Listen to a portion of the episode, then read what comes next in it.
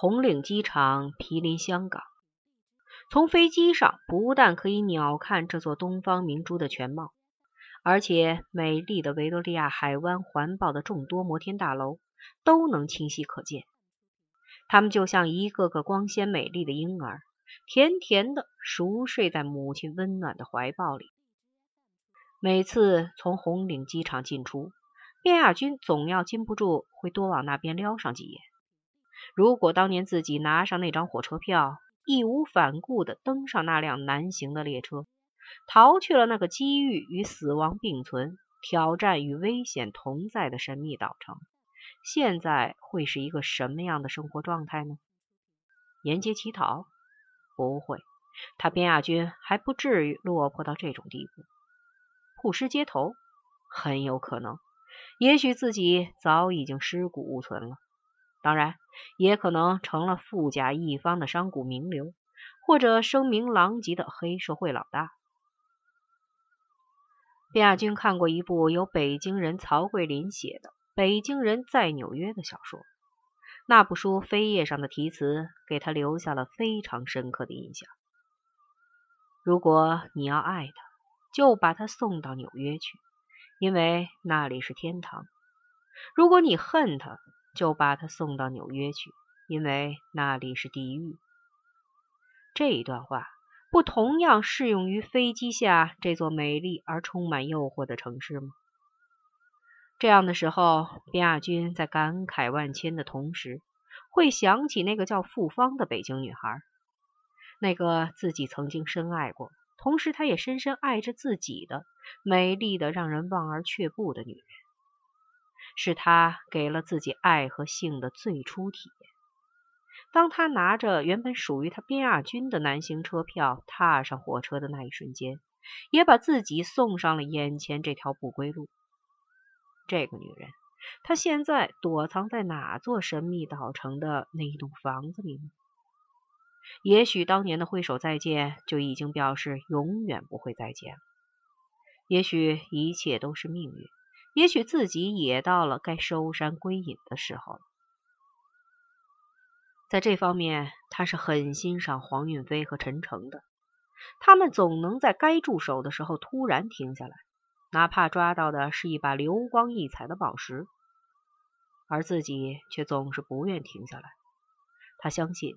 自己已经计划的非常周密，他有足够的智慧、勇气和信心去把事情做到底。他也清楚，百密一疏，也许会有那么一天，自己会倒霉的撞上那些黑洞洞的枪口的。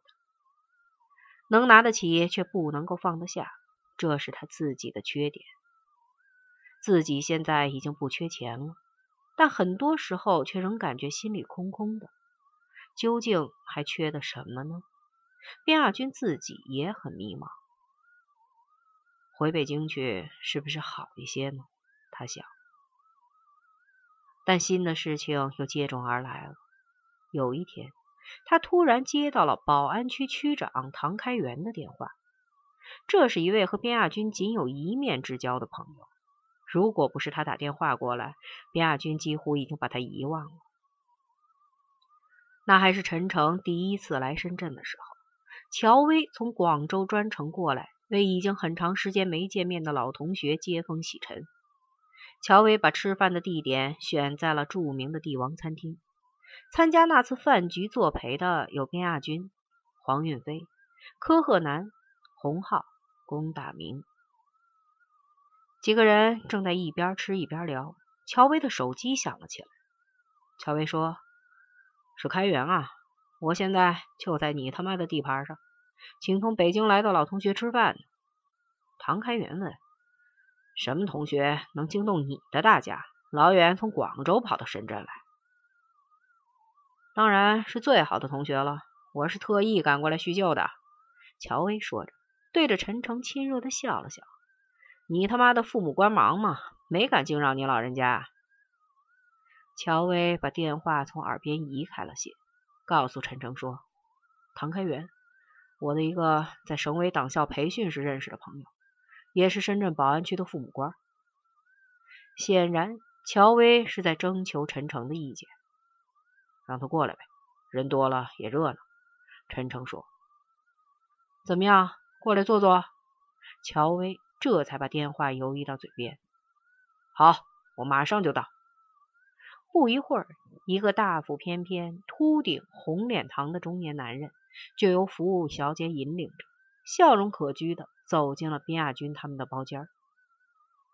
乔薇把他们互相做了介绍，唐开元恭恭敬敬的把印制精美的名片双手递给每一个人，又逐个的向大家要，又说了些多联系、欢迎到保安区做客的话。